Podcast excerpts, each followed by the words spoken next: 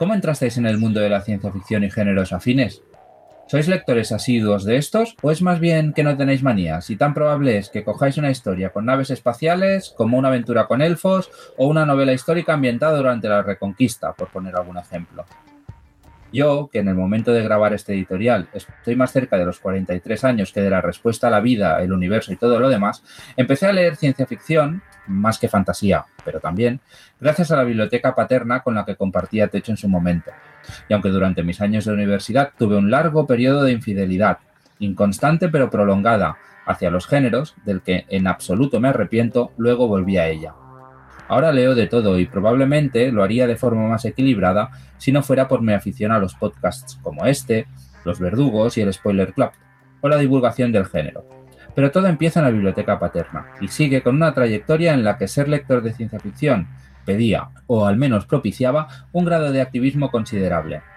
Poca ciencia ficción había en la literatura externa al reducto. Afortunadamente eso está cambiando, aunque sea de manera lenta y asimétrica en diferentes modalidades narrativas. Lo friki está mucho más aceptado en lo audiovisual. Ojalá, en algún momento, lo normal sea decir soy lector, y eso incluya a la ciencia ficción y similares sin que haga falta matizar, pero además, soy lector de ciencia ficción.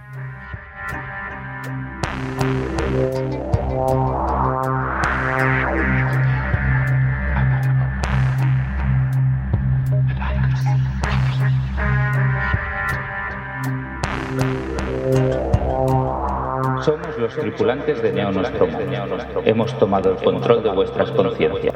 Durante los próximos 25 minutos, vuestra atención nos pertenece y vamos a instalar en vuestros cerebros noticias, reseñas y editoriales relacionados con la literatura fantástica.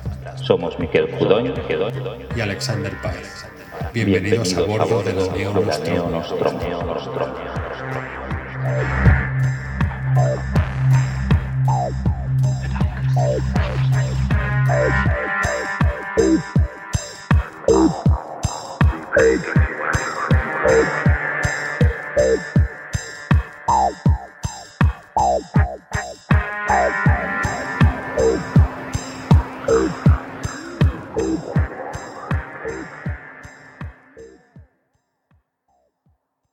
Bienvenidos al Neo Nostromo. Estamos en el programa número 21, la nave número 21. Y esta noche zarpamos hacia planetas insólitos, hacia lugares insólitos de los cuales tanto Miquel como yo os vamos a hablar eh, esta noche. Ambas reseñas tienen algunos aspectos en común, esos planetas misteriosos, como ya he dicho, insólitos, extraños, misteriosos. Parezco, parezco Iker Jiménez con esta presentación. Eh, ambos, ambos libros, sin quererlo, por casualidad, tienen aspectos en común que seguramente al final del programa podréis, eh, podréis trazar estas eh, similitudes. Eh, en mi caso voy a reseñar un libro de, de Burke que se llama Semiosis. Creo que he pronunciado muy mal su nombre. Y en el caso de Miquel va a ser un libro de, Emilio Bueso, Antisolar. Así que nada, pasamos a los compartimentos reseñiles de la Neonostromo y, y vamos a, reseñar el primer libro que es Semiosis de, de Sue o Sue Burke. Sue Burke no es una autora desconocida en el panorama eh, anglosajón, pero en general ha tenido más actividad en el mundillo dentro del campo de la edición, de las antologías, de los relatos y demás.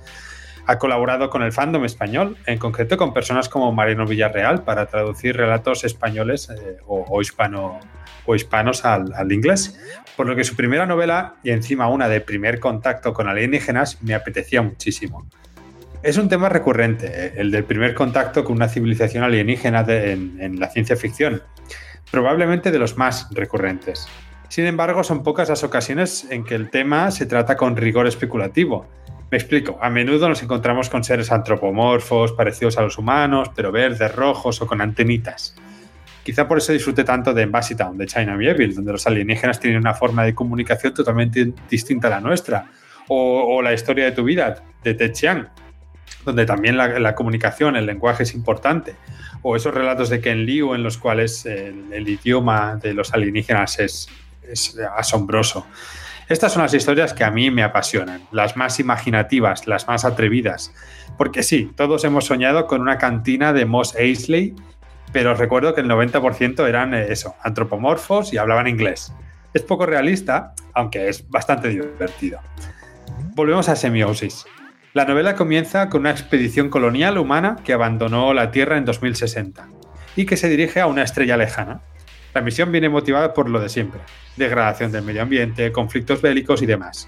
Por lo tanto, su misión es comenzar una nueva civilización en otro lugar. Tras viajar durante 158 años, llegan a la estrella HIP 30815F, toma ya, alrededor de la cual orbita un planeta habitable, algo mayor que la Tierra. Lo llaman Pax, paz, y descienden. Pero claro, no todo va, no todo va a ser eh, tan fácil. Varias cápsulas durante el, aterrizaje se, estrellan eh, debido a la enorme gravedad del planeta, que no habían, eh, por algún motivo, no habían logrado averiguar, por lo que varias personas mueren, se pierde mucho material que necesitaban para la colonización, etcétera.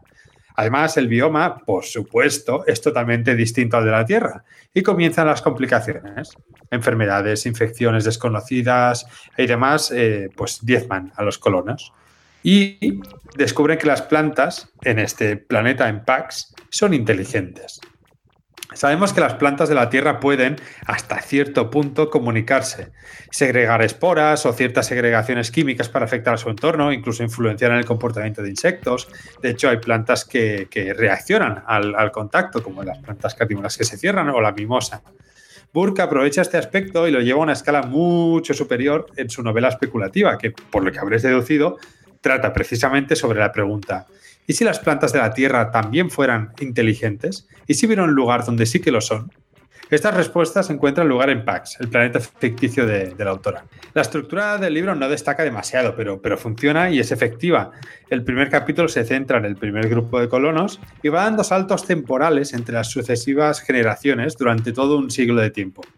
El segundo capítulo, por ejemplo, se centra en un personaje de la primera generación de humanos que ya han nacido en este planeta. No os cuento más de la trama, pues la verdad es que me ha gustado muchísimo más de lo que esperaba en un inicio. El estilo de, Burke es directo y efectivo, mantiene un ritmo constante durante todo el libro, lo cual hace que no sea para nada pesado. Y gracias a, esta estructura que he mencionado, eh, a esta estructura narrativa que he mencionado, pues el libro logra, ser, eh, logra enganchar bastante. Eh, Semiosis es una, novela, en definitiva, muy bien escrita, inteligente, lo cual es importante, divertida y muy adictiva. Y de hecho yo tenía dudas respecto a este último aspecto, que fuera a ser un, pelín tediosa, pero para nada. Especula al mismo tiempo que tiene acción, tensión y misterio.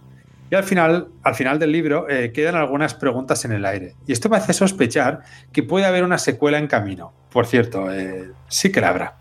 Creo, o al menos eso he leído en redes. Y yo personalmente estaré encantado de leer esta secuela. De hecho, tengo bastante ganas. Eh, si os gustan las buenas obras sobre primeros contactos, sobre colonización del espacio y especulación biológica y espacial, leed Semiosis. Es una estupenda primera novela por parte de Sueburg. Muy bien, muchas gracias. Creo que en el propio, que la propia Suburg en su blog decía que la segunda parte estaba, es que lo leí hace un par de meses, pero diría que ya estaba escrita y enviada y todo. No sé en qué fase de producción debe estar, pero que sí, que sí. Tiene un tipo de formato que, que yo le doy, podría hacer mucha serie de, estas, de esta novela, porque no tiene un protagonista o un grupo, sino es eso, son generaciones en el futuro, es decir, podría escribir un folletín de, este, de esta novela, vaya. El, de hecho, después la historia a lo mejor no se, eh, no se parece en su desarrollo, pero tal como la explicas, tiene puntos en común con el Children of Time, ¿no? Que es un libro del que me gustaría hablar en otro programa prontito, el, el de Adrian. Sí, sí, sí, sí, lo que pasa es que no se centra tanto en la nave colonial eh, como el de Tchaikovsky, si no, si no recuerdo mal, había una gran parte de la novela que sucedía en la nave. Aquí en el primer capítulo ya están en el planeta. Sí, en el de Tchaikovsky iban alternando entre el punto de vista de, la, de los colonos, digamos, de los terrícolas. Y en este caso no eran plantas, los alienígenas eran de hecho, los alienígenas eran los terrícolas porque estaban en el planeta de los otros, pero vamos, entre los terrícolas y los y las arañas en este caso o, algún tipo de, artrópodo, pero también no había salto entre generaciones. De hecho, uno de los motivos del libro era la evolución de esas especies. Entiendo que no es exactamente igual, pero que también van pasando varias generaciones.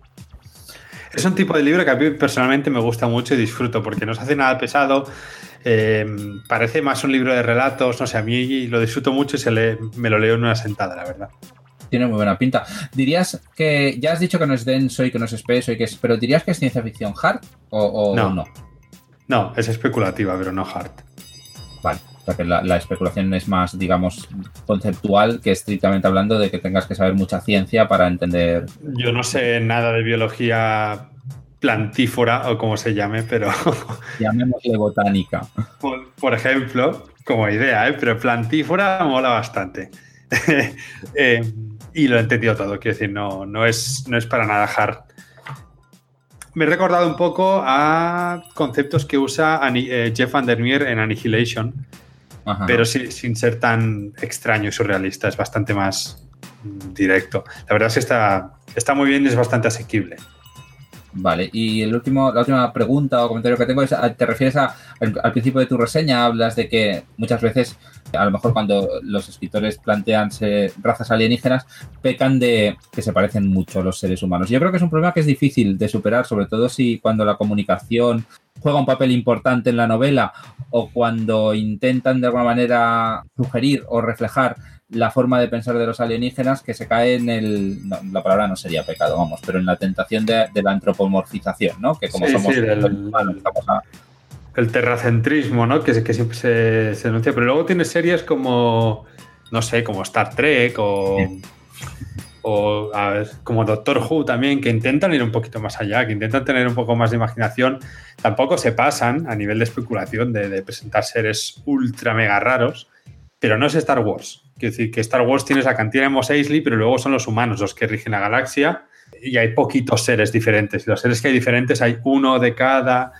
No sé si me explico, es como dices tú, muy antropomorfista. Y aquí no. Y eso a mí me gusta. Muy bien. Muy bien, muy bien. Pues muy interesante y tiene buena pinta. Este hace tiempo que lo tengo controlado, pero es de aquellos que siempre acaba por A o por B, Sí, no progresa en la lista de lectura. En algún momento caerá seguro, pero. ¿Tú crees que a mí me gustará?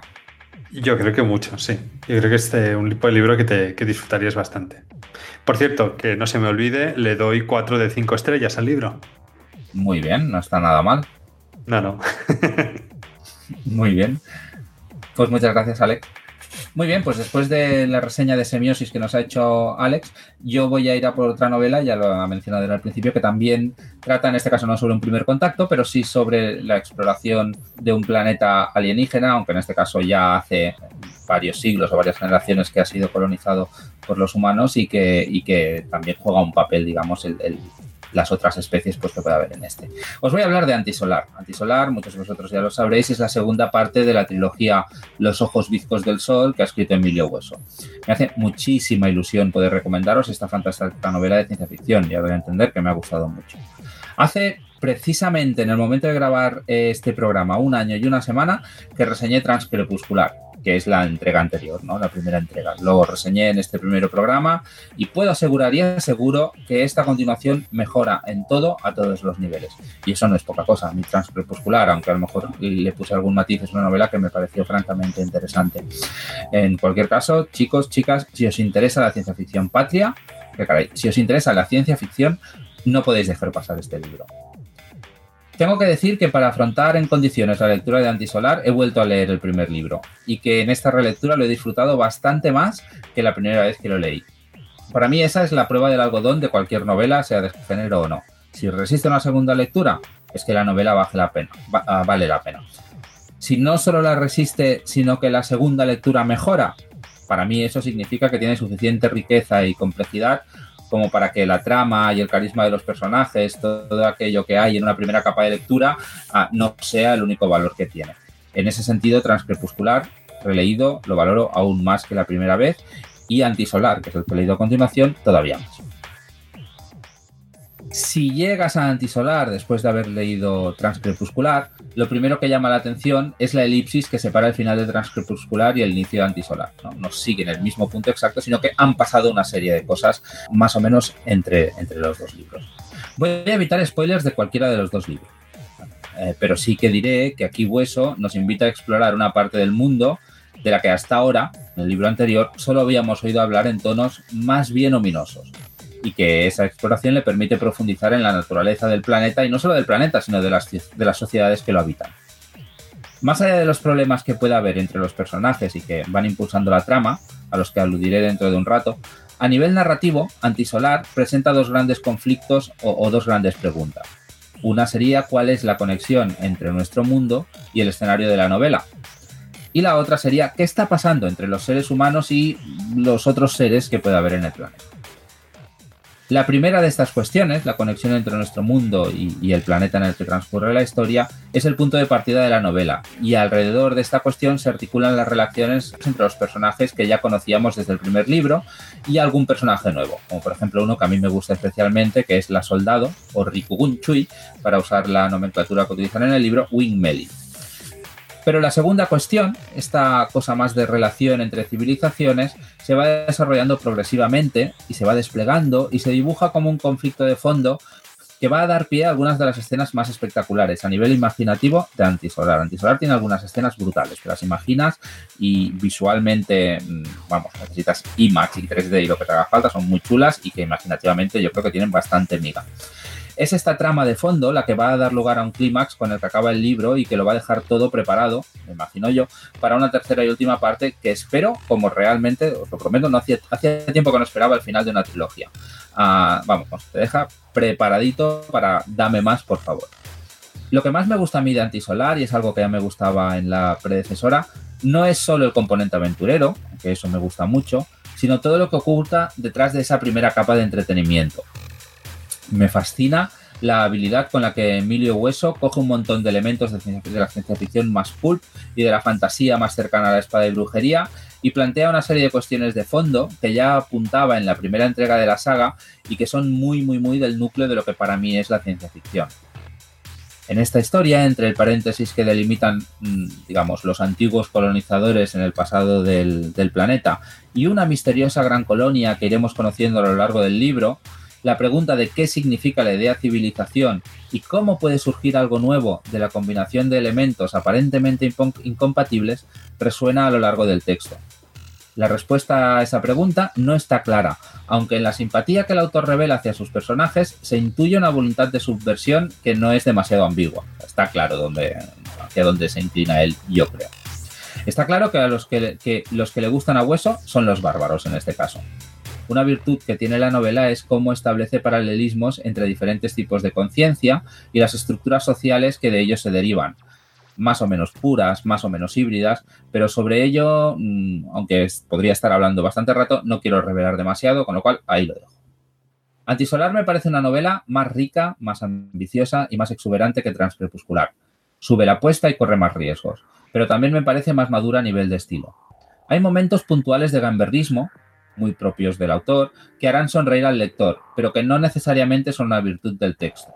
Y hay alguna concesión al lector o cierto optar por el camino fácil cuando la novela necesita dar voz a alguno de los personajes más alienígenas del libro. Ella un poco en la línea de lo que comentábamos eh, en la reseña, a raíz de la discusión de la reseña del libro que acaba de comentar Alex.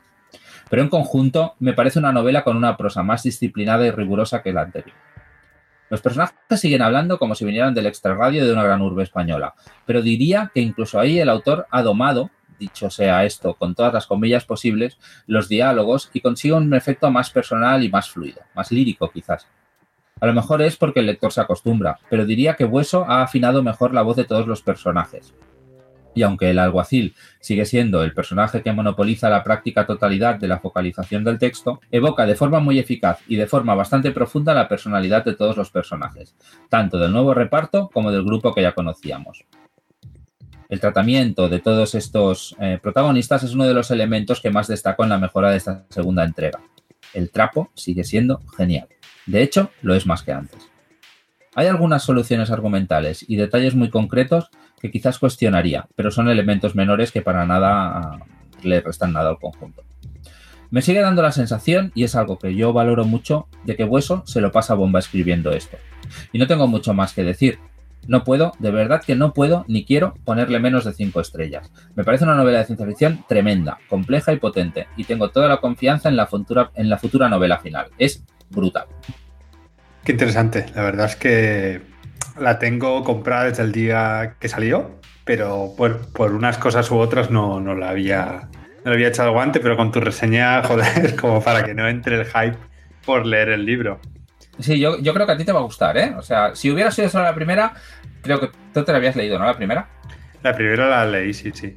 Vale, ¿y te gustó? Ahora no me acuerdo, más o menos como a mí. Me, gustó bastante la trama. Tengo algunos problemillas con temas de estilo y con, algún, con algunas cosas que hacen algunos personajes, decisiones que toman y tal. Pero en general me gustó, me parece muy imaginativa, muy colorida. De hecho, eh, parece como imágenes sacadas de un videojuego de estos súper coloridos e imaginativos del espacio. Eh, y en general me gustó, así que tengo ganas de la segunda. Y de hecho, hay una cosa que has dicho que me ha convencido mucho, que es que disciplina más eh, su propio estilo, ¿no? Es una cosa que en el primer libro no me terminó de convencer. Eh, este chabacanismo intencionado que tienen los personajes que hablan mal, que se expresan como muy vulgar, a mí me saca, me saca bastante del... Creo que el el idioma vulgar en, castellano o en español suena muy vulgar y si no lo dosificas pierde el efecto y se vuelve simplemente eso. A ver, aquí esto está, ¿eh? No, digo que no esté, pero creo que funciona mejor. Creo que, que, tiene un efecto mucho más interesante. Claro, no digo que no tenga que estar, digo que es, es, como, no sé quién lo dijo lo de la violencia, creo que Vicky Chambers. Si dosificas la violencia es mucho más efectiva que si aparece constantemente, que pierde el sentido y es violencia por violencia. Y esa era, fue mi sensación en el primer libro. Si dices que en este segundo está más controlado, más puesto donde debe estar, la verdad es que me, bueno, me han entrado ganas de ponerme la misma. Yo creo que sí, que aquí tiene, consigue un contraste entre esas partes del lenguaje y otros que es muy interesante. Yo creo que te va a gustar, yo, yo te lo recomiendo, a ti concretamente. No tengo más preguntas, la verdad es que creo que has explicado todo lo que me interesaba de la novela, lo has explicado en la, en la reseña. No sé, ¿cómo ves eh, quizá para que alguien que nos escuche y todavía no se haya leído el primer libro, ¿crees que cierra? ¿Crees que, es un segundo libro pero que a la vez es autoconclusivo? ¿O deja un cliffhanger brutal para el tercero? Yo creo que ya, yo creo que ya surge de un cliffhanger porque no, no, no es ni autoiniciado, ¿sabes? O sea que surge directamente de lo que pasó al final del primer libro con la elipsis que digo, pero bueno, que decir que, que, no se entiende lo que pasa si no has leído el anterior y hay arcos que los cierra, digamos, pero es muy un episodio medio, es un episodio del medio de una, trilogía. ¿Crees que puede sufrir de esa segunda novela de trilogía, del síndrome de la segunda novela de trilogía, o realmente es una buena novela por sí misma? Yo creo que es una buena novela por sí misma, que forma parte de Bueno, a ver, es que ya, ya es lo que me pasó con el... Yo creo que es una buena novela por sí misma, pero me pasa un poco lo que me pasó al leer el primero, que a mí me gusta mucho, pero la sensación con la que te quedas es, tampoco quiero ser muy contundente, porque he leído un tercio del libro. ¿no? Pues aquí es, bueno, ya he leído dos tercios de libros y son cojonudos. Quiero decir que, claro, mucho se tiene que hacer para que deje de serlo, pero yo creo que, la manera correcta de valorar los ojos viscos del sol va a ser valorar los ojos viscos del sol. La trilogía, sí, Lo cual no me parece un problema, ¿eh? Pero. Estupendo. Pues habrá que esperar ese tercer volumen. Sí, no sé cuál es la previsión de que salga o, que no salga. Bueno, habrá que esperar. Supongo que no tanto como con Martin, pero habrá que esperar. Esperemos que no. Y hasta aquí llega el viaje de la Neonostromo número 21. Hasta aquí llega nuestro, nuestro viaje por, por, los planetas insólitos que mencionábamos al principio. Y vamos a cerrar con una frase de uno de los escritores de ciencia ficción más importantes, que no lo decimos nosotros, lo dice la NASA. Los, los propios de la NASA dicen que Ray Bradbury ha sido uno de los autores clave en la ciencia ficción y dijo, somos una imposibilidad en un mundo imposible.